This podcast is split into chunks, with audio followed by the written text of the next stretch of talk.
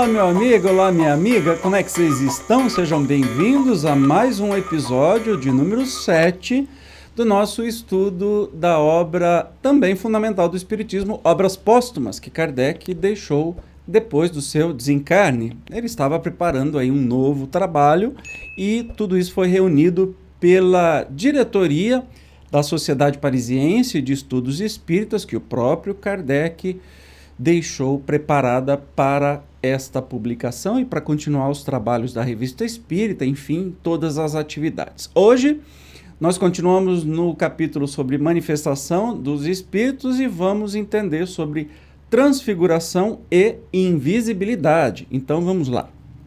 22.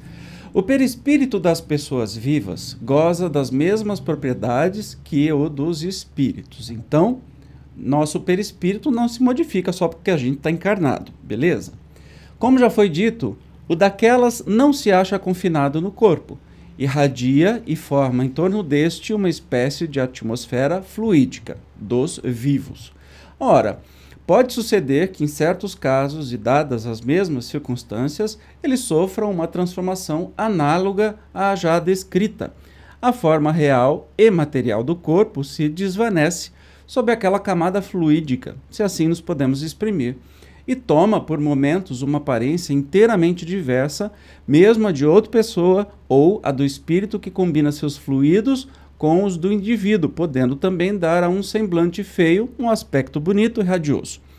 Tal fenômeno que se designa pelo nome de transfiguração, bastante frequente, que se produz principalmente quando as circunstâncias ocorrentes provocam mais abundante expansão de fluido. Gente, isso acontece, inclusive, uh, o IPATI, Instituto de Pesquisas de Transcomunicação, uh, da querida Sônia Rinaldi, tem muitas experiências nesse sentido, que até em fotos, né, em vídeos, há essa transfiguração, onde o perispírito da pessoa que está sendo fotografada, médium, é, toma outras formas para dar comunicação ou mostrar a imagem de um espírito, de um falecido. Né?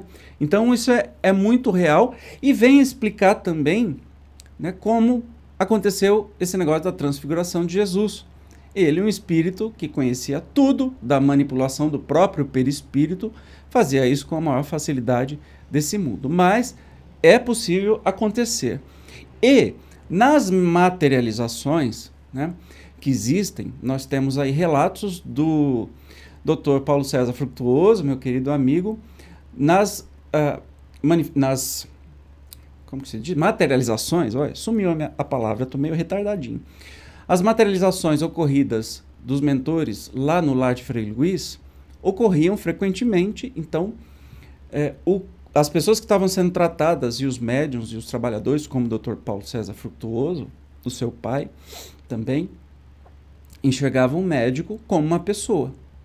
E quando eram permitido, era permitido olhar para o médium, não para o espírito, o espírito estava lá na frente, mas o médium ficava lá atrás, né, numa cabine.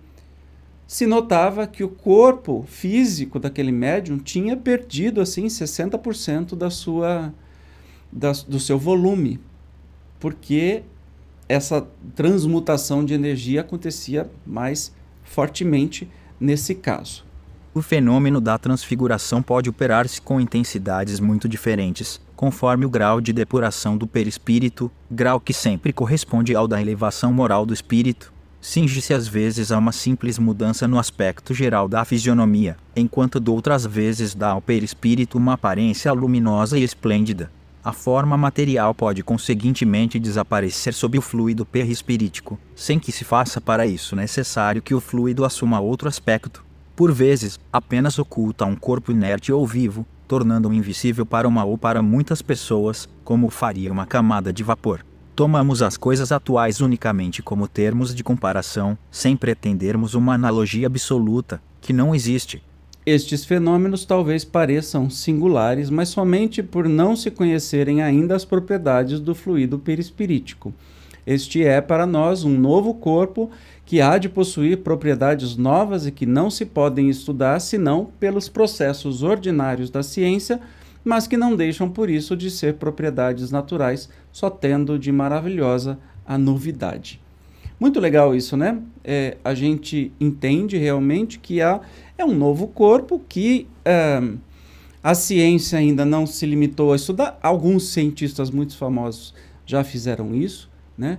Doutores, pós-doutores, como nosso querido doutor Hernando Guimarães Andrade, que já é desencarnado, mas estudou muito as propriedades do perispírito, como é que funciona, como é que não funciona, a materialização, etc. E, inclusive, recomendo para que você leia a, as publicações, os livros dele, tem muita coisa maravilhosa. E ele chamava, como é que é? Não é psicossoma. Modelo organizador biológico, se eu não me engano, ele chamava o perispírito, né? Tem muita coisa boa por aí. E é isso, o perispírito consegue se transformar até ocultar objetos e os tornar invisíveis, que nem aquela capa do Harry Potter. Se a gente acha a capa do Harry Potter bacaninha, por que, que a gente não vai achar que, o, em vez da capa, é um perispírito que acaba ocultando as coisas e não dá, não dá pra gente ver? Legal, né? Nada disso é milagre, simplesmente são coisas que existem, um pouco mais raras, mas que existem no mundo todo desde sempre.